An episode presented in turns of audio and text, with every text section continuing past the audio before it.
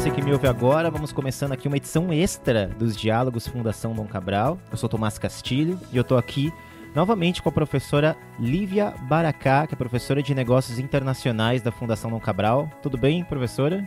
Olá, Tomás, tudo bem? Olá, ouvintes. Tudo ótimo. A gente está aqui nessa edição extra porque, enfim, surgiu uma, uma notícia super interessante, é, muito recente agora, né, da aquisição da Avon pela Natura.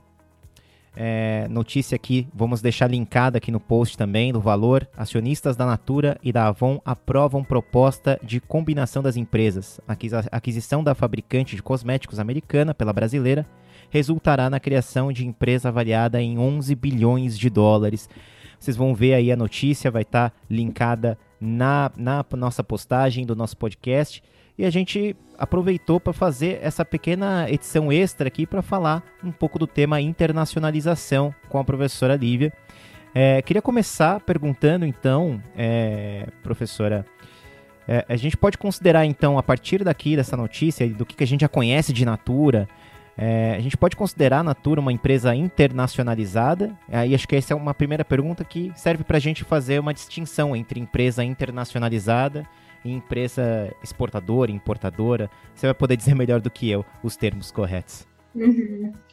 Bom, então, Tomás, é, a Natura pode sim ser considerada uma empresa internacionalizada. Ela já era internacionalizada antes dessa aquisição da Avon tá? É uma empresa que tem, é, que iniciou o seu processo de internacionalização na década de 80, mais precisamente em 1983, com uma, uma subsidiária comercial no Chile.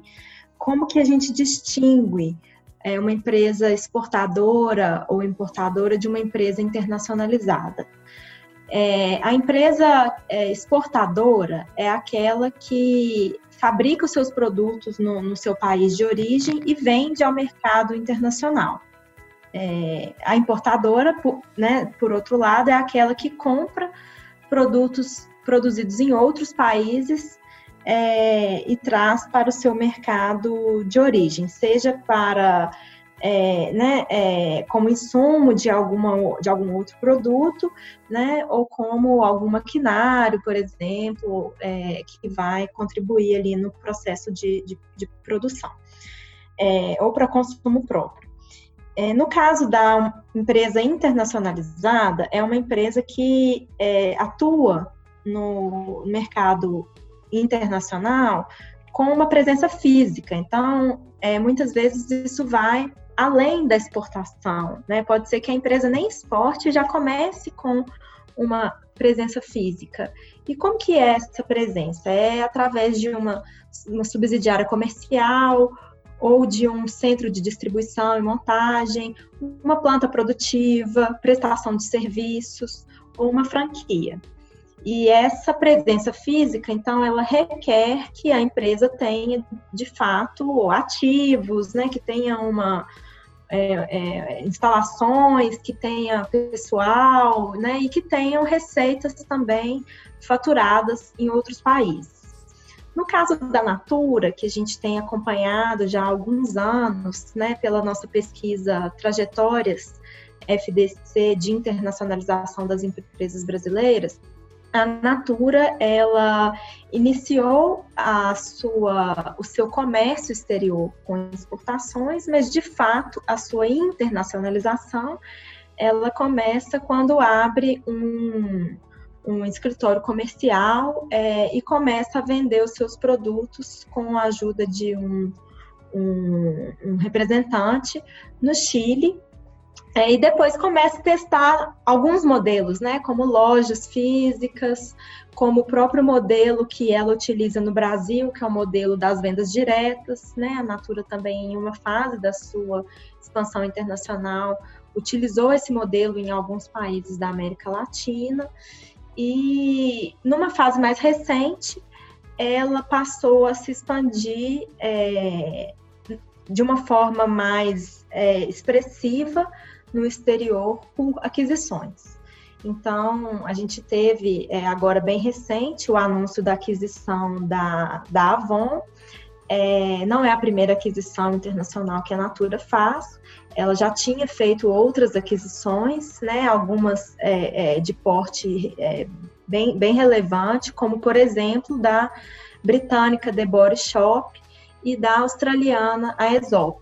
Foram duas aquisições é, também relativamente recentes e que dessa forma a Natura né, é, dá um salto na sua internacionalização como uma empresa global, uma das principais, um dos principais players globais hoje do mercado de cosméticos e que é, utiliza dessa estratégia de aquisições para entrar em mercados que já são mais maduros nesse setor e que já têm marcas consolidadas, né?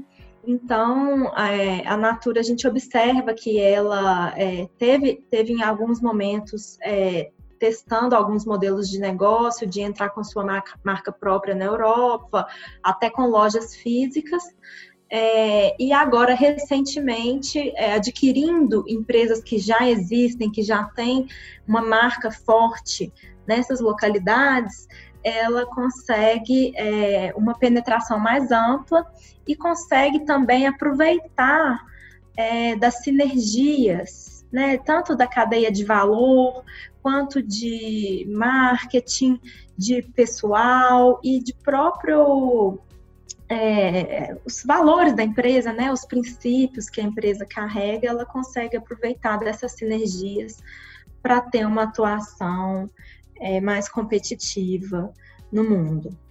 E eu fico pensando agora que você respondeu isso, quais seriam os motivos que podem mover uma empresa a um processo de internacionalização, né? Porque a gente está falando uma grande diferença entre de fato você ser uma importadora, exportadora é, e ser uma empresa internacionalizada, que você vai ter que lidar com a volatilidade de mercados diferentes, com um novo perfil de consumidor, com todas as, as preocupações né, que giram em torno de você administrar um negócio, só que em outra cultura, em outro país, em outra realidade.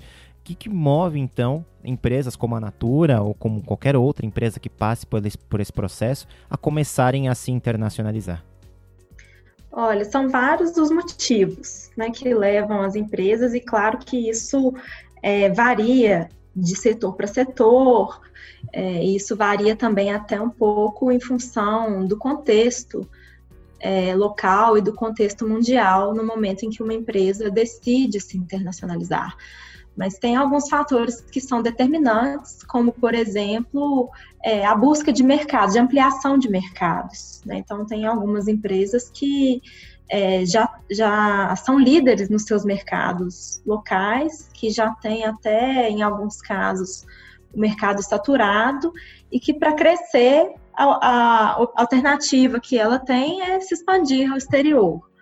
É, em outros casos, é, a empresa a, acaba é, identificando oportunidades de expansão, é, como, por exemplo, a compra de, uma, de um ativo, é, ou então uma parceria com uma empresa da sua cadeia de valor que está localizada no exterior. É, aquisições também são muito motivadas por é, é, interesses em conhecer mais os novos os mercados, em adquirir tecnologias, em obter novos conhecimentos sobre é, determinadas formas de produção ou é, é, até gerar inovações nos seus produtos e serviços a partir né, da interação com outros tipos de demanda, outros tipos de requisito para operar. Então, são vários motivos, né? É, a gente vê que é, são estratégias que é, trazem amplos benefícios, porque aumentam a competitividade da empresa, é, desenvolvem competências nas equipes, ampliam o grau de inovação da empresa, reduzem a dependência de um único mercado, né, muitas vezes também proporcionam acesso a mercados financeiros no exterior então, a gente tem acompanhado esse movimento crescente é, de internacionalização das empresas brasileiras e vemos que é, é um movimento que né, começou já há algumas décadas, mas que ele só se amplia. Excelente. É, eu fico pensando então num, num exemplo. Vamos pensar que, vamos pensar em um outro mercado, em um outro negócio. É, eu tenho uma rede de fast foods e eu quero entrar, quando levar o meu mercado para a Índia, só que eu não posso mais utilizar a minha cadeia de, de carne bovina é, por questões óbvias e culturais na Índia, eu tenho que trocar essa carne por carne de carneiro. Então vou ter que adotar toda uma cadeia nova para atender essas pessoas, para atender esses mercados, para conseguir compreender quais são as necessidades desse público. Esse, por exemplo, é um, esse é um exemplo de, uma, de um cuidado muito mais profundo que uma empresa internacionalizada tem que ter, né? É, em primeiro lugar, é conhecer a cultura local, conhecer quem são os seus clientes potenciais, consumidores, o que eles querem, é, o que é valor para aquela cultura, o que é apreciado, o que não é apreciado. É, entender também questões de legislação local, que muitas vezes impõem necessidades de, de adaptação de alguns produtos e serviços, e estar aberto a é, é, fazer essas adaptações, muitas vezes até inovar, criar novos produtos para atender às necessidades do, do, mercado global, que certamente é, são diferentes do mercado local para a maioria dos setores. Né? Alguns setores têm uma demanda um pouco mais uniforme, né, como por exemplo o setor de eletrônicos, é, mas setores, por exemplo, alimentício, o próprio setor de cosmético, como é o caso que a gente está comentando na Natura, né, são setores que é, têm uma, uma variação grande na, nas preferências, né, no tipo de, de utilização é, que os consumidores dão para aquele produto. É, assim, fico pensando em, justamente nessa, em todas essas questões, em toda a complexidade de se lidar com isso, e quais são os benefícios de uma empresa internacionalizada, então, já que você tem toda essa trajetória, todo, todo esse trabalho e esse cuidado para atender essas necessidades culturais de onde você está se estabelecendo, o que, que você tem de fato em troca de todo esse esforço? É, são vários benefícios, né? É, como eu comentei, é, em primeiro lugar, assim, o acesso a tecnologias e novos conhecimentos possibilita um grau de inovação maior, não apenas para atender aquela demanda é, específica de outro país, mas que pode gerar até novos produtos, novos serviços para o próprio mercado doméstico né? Então, gerando assim essa curva de aprendizado, o próprio desenvolvimento de equipes com habilidades para lidar com a diversidade cultural, com outros tipos de diversidade, que também é um fator é, bastante importante para lideranças no mundo globalizado. É, muitas vezes redução de custo, né, por organizar melhor a sua cadeia de, de valor, então possibilita também é, ganhos de eficiência em muitos casos e acesso a mercados financeiros no exterior é, e o próprio crescimento das receitas, né? A partir do momento em que a, a empresa né, passa a operar, vender seus produtos, ela amplia o seu mercado e um ponto também é, bastante importante da, da internacionalização é a melhoria da imagem da empresa até no seu próprio mercado doméstico. Ela se fortalece por ser uma empresa internacional, ela tem é, é, um ponto a mais de vantagem competitiva em relação aos outros players domésticos, e não só a questão da imagem, mas o próprio fator da empresa né, desenvolver aí é, competências de, de adaptabilidade e de novos produtos e serviços para atender mais, com mais assertividade as demandas. Legal. Então, para a gente finalizar, eu queria muito que a gente comentasse sobre a pesquisa, né? Você já citou, aliás, pesquisa trajetória FDC de internacionalização de empresas brasileiras. Com base no que, que você tem a apresentar para a gente, se você vê que se existe uma tendência de internacionalização de outras organizações brasileiras, o que, que essa pesquisa traz também de outros insumos que são interessantes, que você gostaria de dividir conosco. Bom, tem vários, vou escolher aqui alguns, alguns destaques para compartilhar que tem, tem a ver com o tema da nossa conversa. É, essa é uma pesquisa que é feita pelo Núcleo de Estratégia e Negócios Internacionais da Fundação Dom Cabral desde 2006. E a gente vê que de lá para cá o processo de internacionalização das empresas ele só tem crescido. É um processo lento, é, tá? A gente tem acompanhado assim é, um, um, crescimento gradual.